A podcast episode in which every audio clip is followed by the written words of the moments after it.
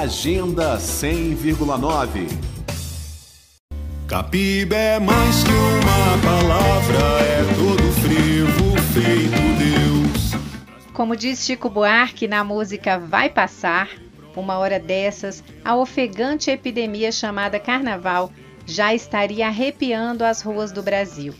Infelizmente, uma dura realidade ainda se impõe nesses tempos pandêmicos e novamente cá estamos nós, sem o frescor do carnaval.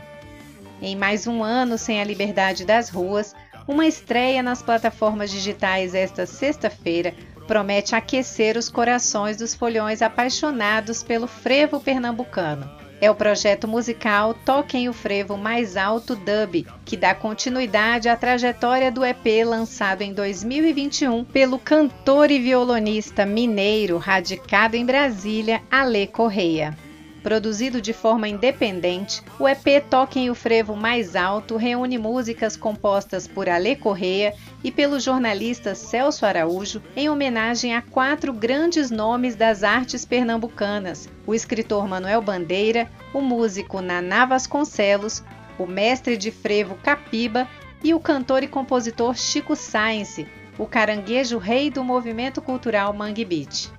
E um ano após o lançamento do EP Toquem o Frevo Mais Alto, o público agora pode degustar uma versão remixada de dois frevos do disco. O cantor Ale Correia contou que a ideia de lançar os frevos dub veio como consequência de outro sonho, o de gravar um compacto vinil.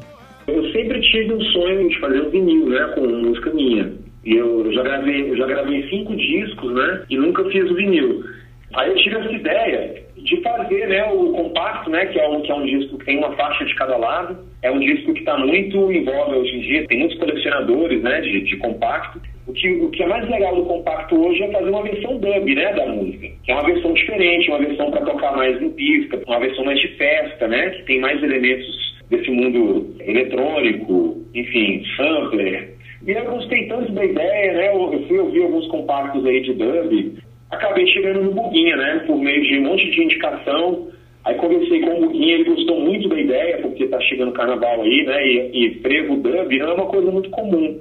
Frevo de Chico e Frevo de Capiba foram os escolhidos para receber a nova roupagem eletrônica. E o produtor pernambucano Buguinha Dub, que assumiu a missão de adubar as músicas, falou da satisfação de fazer parte dessa segunda etapa do projeto Toquem o Frevo Mais Alto participar desse projeto né, me trouxe uma felicidade, né, e aquele gatilho bom, né, de, de lembrar do carnaval, né, de estar tá na cidade do carnaval, mas não sentir aquela energia que, que essa hora já estava as ruas cheias, enfeitadas e aquele clima mesmo de carnaval, né? Trabalhar nessas faixas e adubar ela e levar para outro universo, para mim está sendo lindo. Vamos que vamos, celebrar, maravilhoso o frevo, é, nossa, é o nosso hardcore brasileiro.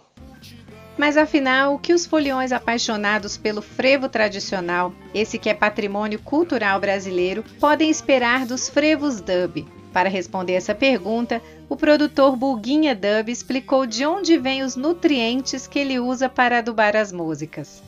O dub surgiu na década de 60, veio do engenheiro de som King Tub, logo em seguida com Lee Perry. Eles criaram né, suas próprias versões de reggae com ecos, efeitos.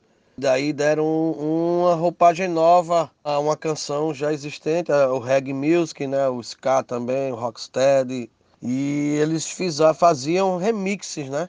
Mas vindo do reggae, isso virou dub music, acrescentando efeitos e sonoridades, né? Tirando voz, colocando outros instrumentos. Enfim, cada produtor criou seu estilo. E aí, nesse formato, eu apliquei isso muito no Brasil com música brasileira, né? E daí é que surgiu o adubado. Ou seja, com toda a influência que eu, que eu tinha de cultura popular e os efeitos que eu já usava, quando eu conheci o dub, eu me encontrei, né?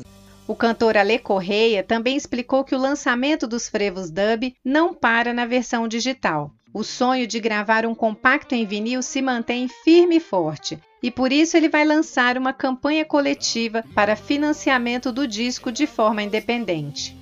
Então, a ideia dessa campanha de desenvolvimento coletivo é chamar as pessoas para participarem do projeto. Né? Não é simplesmente vai dar o dinheiro para ter o vinil, é participar de um projeto, de um sonho. Né? E aí vai ser lançada a campanha no dia 8 de março, a, a previsão, né? e aí nós temos várias recompensas lá, que, que vão ser os próprios é, compactos aí, né? E camisetas com a estampa do disco, a camiseta uma estampa linda, feita pelo André Gonzalez, e a ilustração é da irmã dele, a artista plástica Júlia Gonzalez. Vai ter caneca também com essa estampa, enfim, várias, várias recompensas além do compacto de vinil, né?